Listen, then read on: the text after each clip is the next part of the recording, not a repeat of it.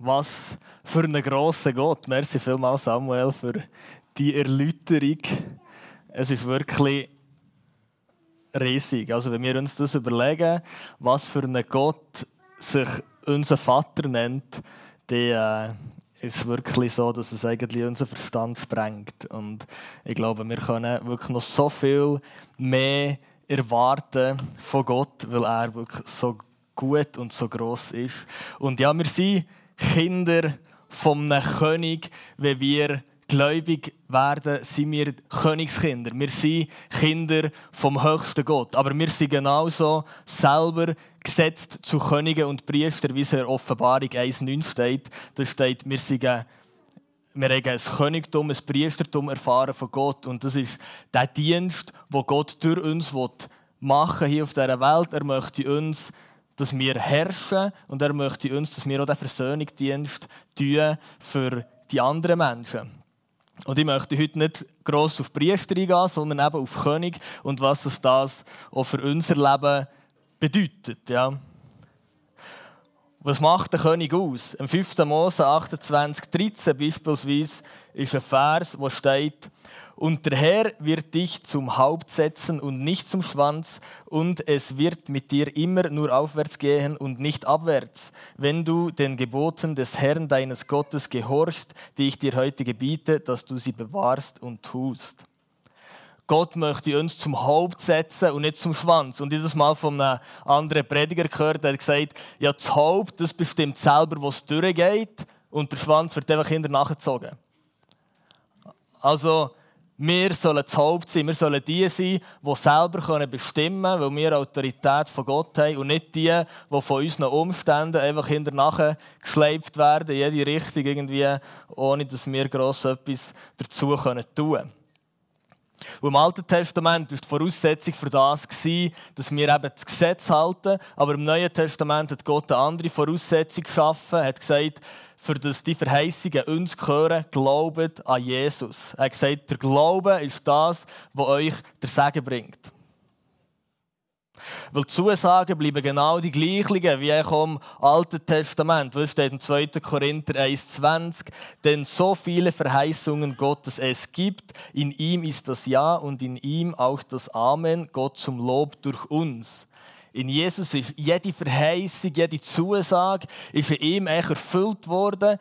Zusagen gelten wie Jesus und wir sind in Jesus. Und in Jesus hat er uns das alles zur Verfügung gestellt. Gott stellt uns jedes Sagen zur Verfügung in Jesus Christus. Und wenn wir uns mit dem identifizieren und unser Bewusstsein auf das erneuern, wer wir sind als Kinder Gottes, so erleben wir es auch, was das Bibel dort alles für Verheißungen geschrieben hat.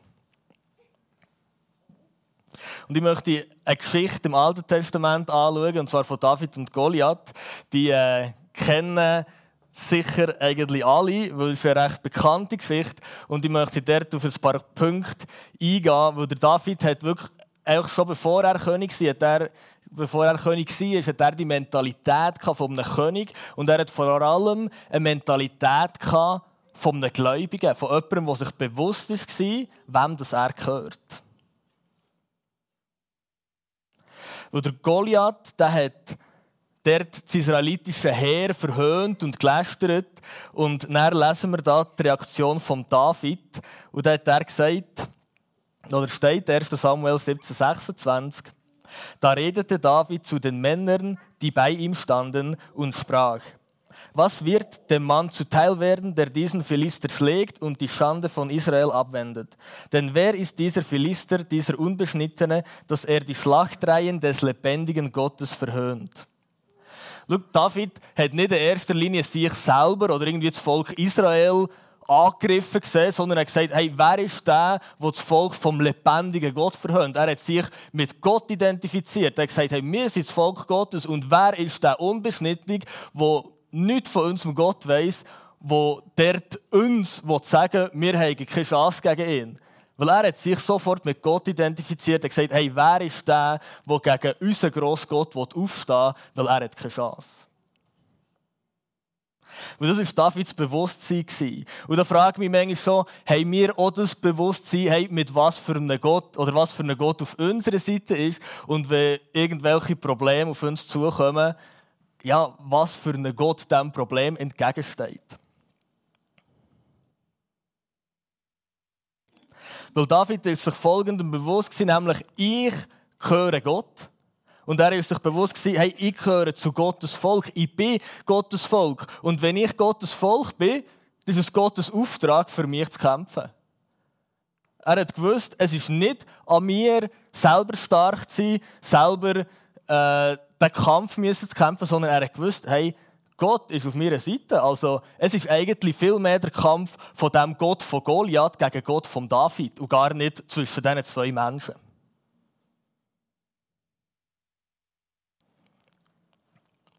Im 1. Samuel 17,32 lesen wir näher.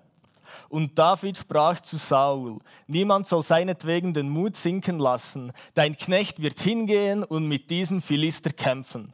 Ja, David steht vor dem Saul und sagt: Hey, das ganze Volk soll sich keine Sorgen machen, sie sollen den Mut nicht verlieren. Ich bin da, ich kämpfe. Und wenn wir uns vorstellen, was der David hat dargestellt hat, dann ist das für die Israeliten recht schwierig zu sagen, ja, yeah, wir haben einen, der kämpft, Halleluja. Weil wir lesen auch, was der Saul geantwortet hat, nämlich, du kannst nicht hingehen, um gegen diesen Philister zu kämpfen, denn du bist noch ein Knabe. Dieser aber ist ein Kriegsmann von Jugend auf.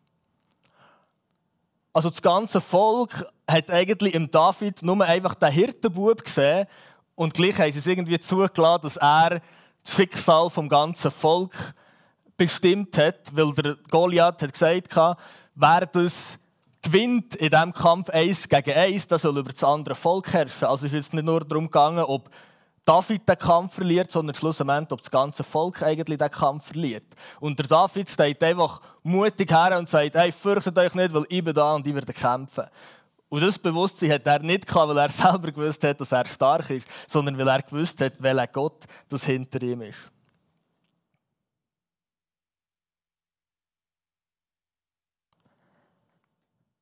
Und dann lesen wir weiter, 1. Samuel 17, 42 bis 44. Als nun der Philister den David sah und anschaute, da verachtete er ihn, denn er war ein Knabe rötlich und von schöner Gestalt. Und der Philister sprach zu David, bin ich denn ein Hund, dass du mit Stöcken zu mir kommst? Und der Philister fluchte David bei seinen Göttern. Und der Philister sprach zu David, komm her zu mir, ich will dein Fleisch den Vögeln des Himmels und den Tieren des Feldes geben.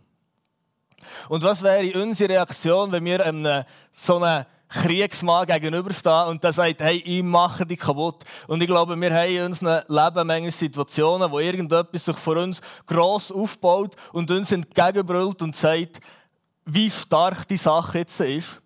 Und die Reaktion von David finde ich einfach mega beeindruckend, weil er wirklich im Glauben, in einem Bewusstsein ist gestanden, wo er nicht irgendwie auf die Einschüchterung von Goliath ist eingestanden, sondern er hat gesagt, David sprach zu dem Philister, du kommst zu mir mit Schwert und mit Speer und mit Wurfspieß.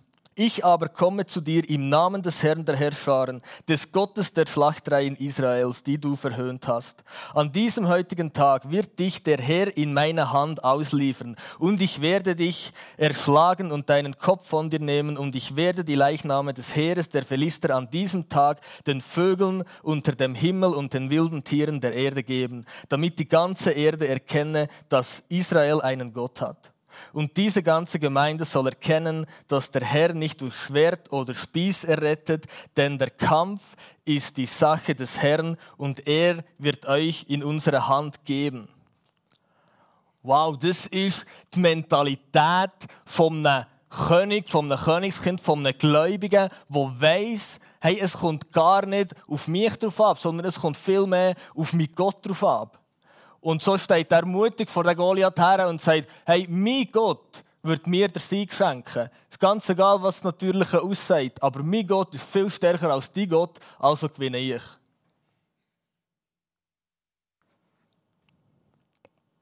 Und der David hat der Goliath an diesem Tag geschlagen und sie haben die Philister besiegt. Und der David ist ein Vorbild für uns, wie das wir im Glauben leben können. Der Gott ist immer noch genau der gleiche. Wie er für David war, ist er immer noch der gleiche für uns. Nicht, dass wir irgendwelche Leute umbringen im Namen Gottes, aber wir haben heute auch einen Kampf zu kämpfen und die Bibel redet auch von zwei verschiedenen Königreichen, wo wir uns wieder befinden. Und nämlich sind die Reich unsichtbar und sie sind geistlich.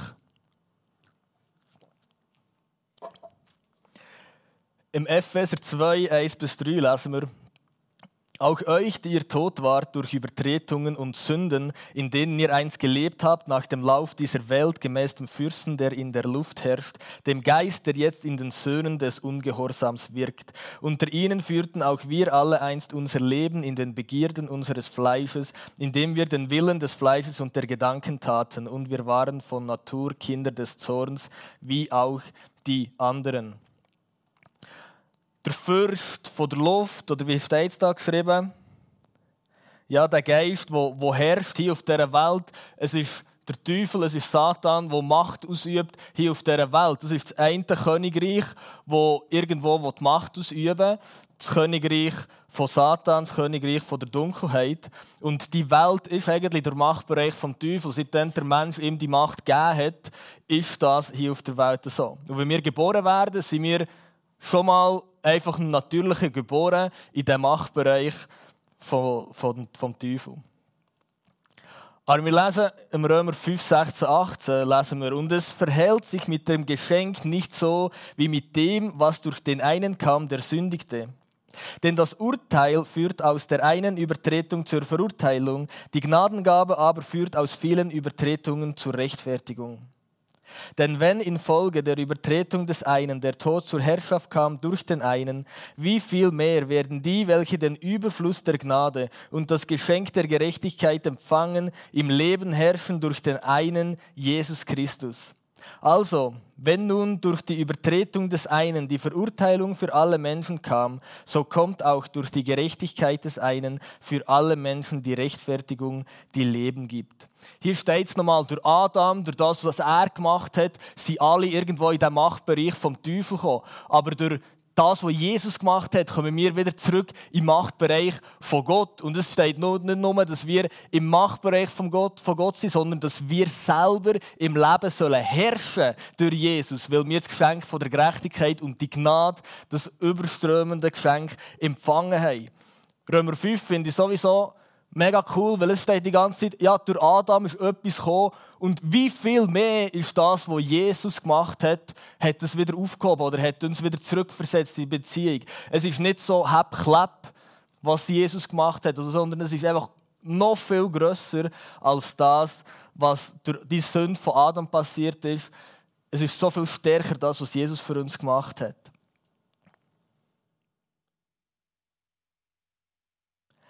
Und dass wir es erleben, hängt sehr fest mit unserem Bewusstsein zusammen. Es ist nicht in erster Linie zu wissen, was richtig wäre und was falsch, sondern zu wissen, wer wir sind, zu wissen, wer unser Gott ist.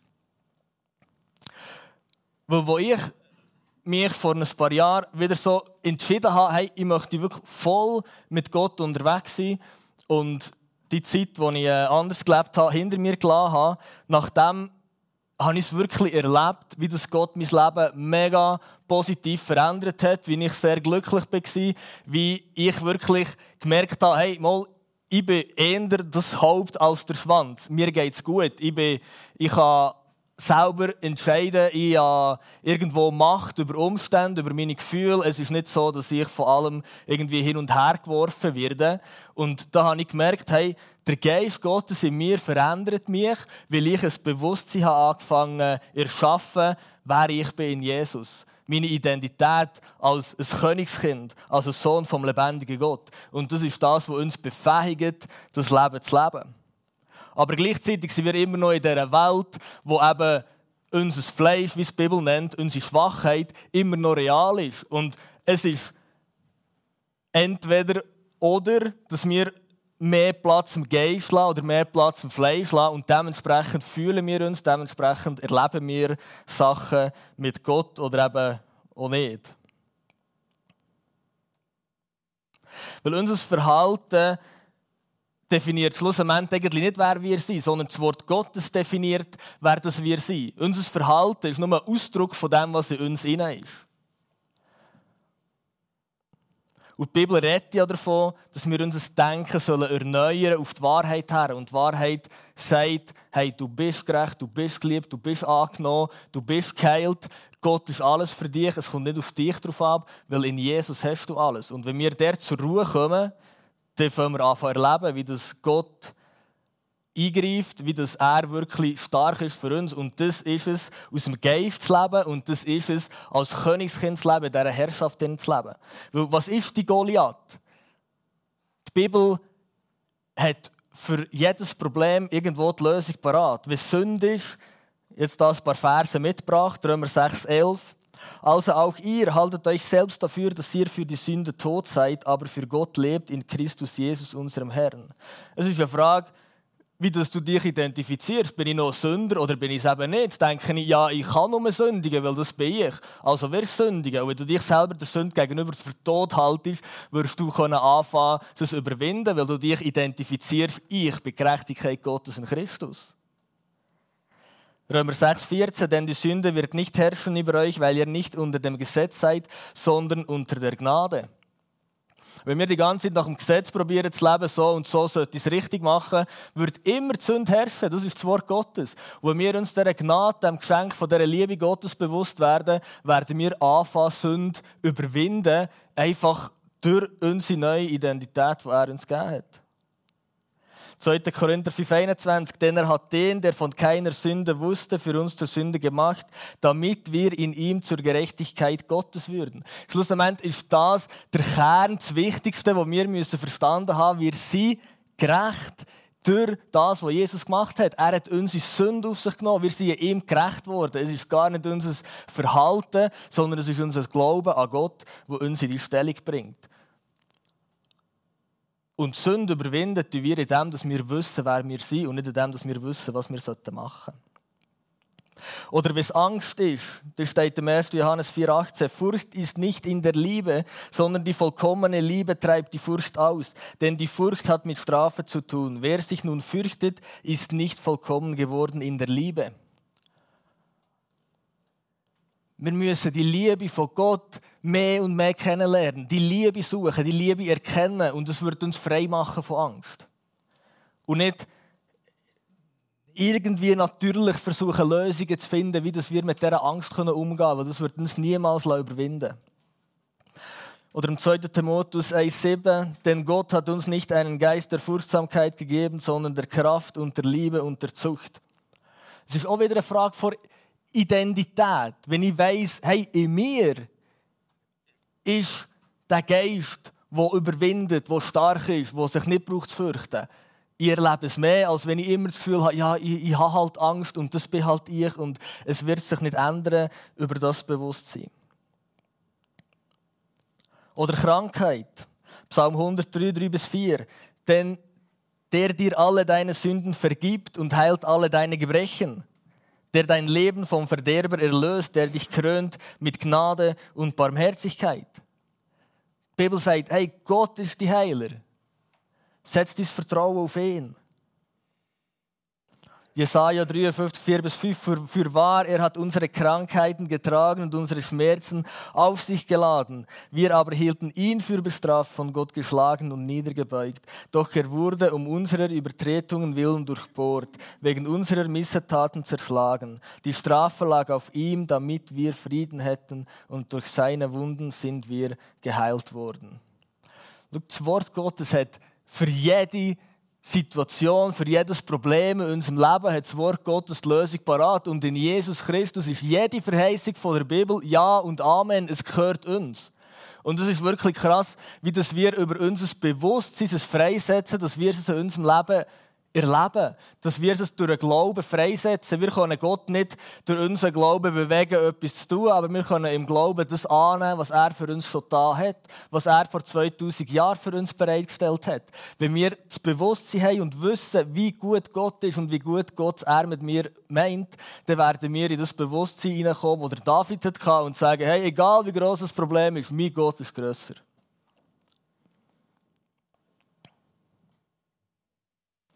Und ich habe davor gesagt, dass ich wirklich oben war und gesagt habe, hey, ich bin das Haupt, mir geht es gut, ich bin glücklich, Gott ist mega gut in meinem Leben. Und vor einigen Wochen oder jetzt vor Monaten bin ich sehr enttäuscht und verletzt worden. Und das ist etwas, das mega das Potenzial hat, mich eigentlich die ganze Zeit wieder runter in den Keller zu tun. Und zwischendurch machst du das so. Und irgendwie ist für mich der Kampf, das Wort Gottes grösser zu machen, als das, was meine Seele erzählt. Weil meine Seele, ich meine, dass wir, wenn wir verletzt sind, dass wir traurig sind, dass wir irgendwie vielleicht auch frustriert sind oder mal wütend sind, das ist ja nicht per se mal das Problem. Aber wenn die Gefühle grösser werden als das Wort Gottes, wenn das uns mehr anfängt definieren als das, was das Wort Gottes sagt, als das, was Jesus für uns da hat, dann haben wir eben ein Problem. Und dann haben wir plötzlich das Gefühl, es ist hoffnungslos. Ich weiß gar nicht, wie ich das noch irgendwie überwinden soll.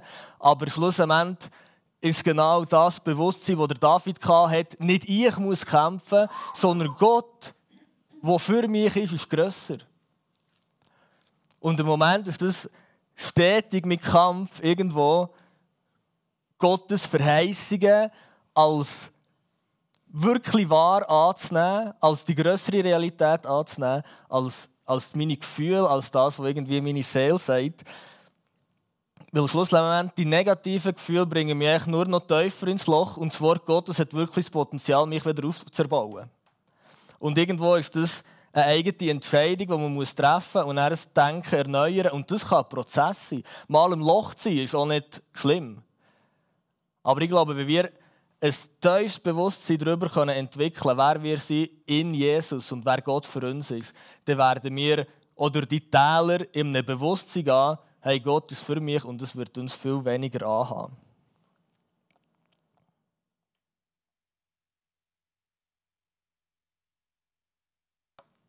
Ich glaube, Söhne und Töchter Gottes sind sich etwas bewusst, Königskinder sind sich etwas bewusst, nämlich, es kommt gar nicht auf meine Stärke drauf ab.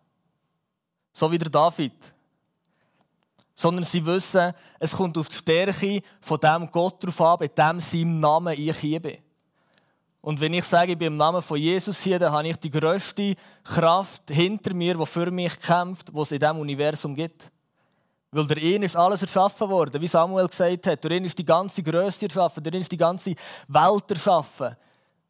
Und er ist für mich, er ist in mir, er steht hinter mir und er kämpft für mich. Und der David ist nicht einfach geblieben sitzen und, gesagt hat, und hat gesagt, ah, der Kampf ist Gott. Er macht das schon. Sondern er hat gesagt, der Kampf ist Gott und darum gehe ich. Weil irgendjemand muss es machen. Aber das ist echt Gottes Sache. Aber er braucht uns dafür, für es umzusetzen. Und ich glaube, wir wirklich das Bewusstsein haben, wer Gott ist, wer er in uns ist, was er will und kann tun für und durch uns, dann werden wir eben viel aktiver werden, als wenn wir irgendwie das Gefühl haben, es ist von uns selber abhängig. Und manchmal probieren wir den Leuten zu sagen, hey, mach doch du etwas. Und ich glaube, die bessere Variante ist zu sagen, es liegt gar nicht an dir, sondern an Gott und er ist stark in dir und das wird dich dazu bringen, dass du etwas machen willst, weil du plötzlich denkst, hey, wow, das ist so eine Fülle in mir, ich möchte es weitergeben. Weil so wie der David war, so können auch wir sein. Weil wir Kinder vom allergrößten Gott sind. Amen.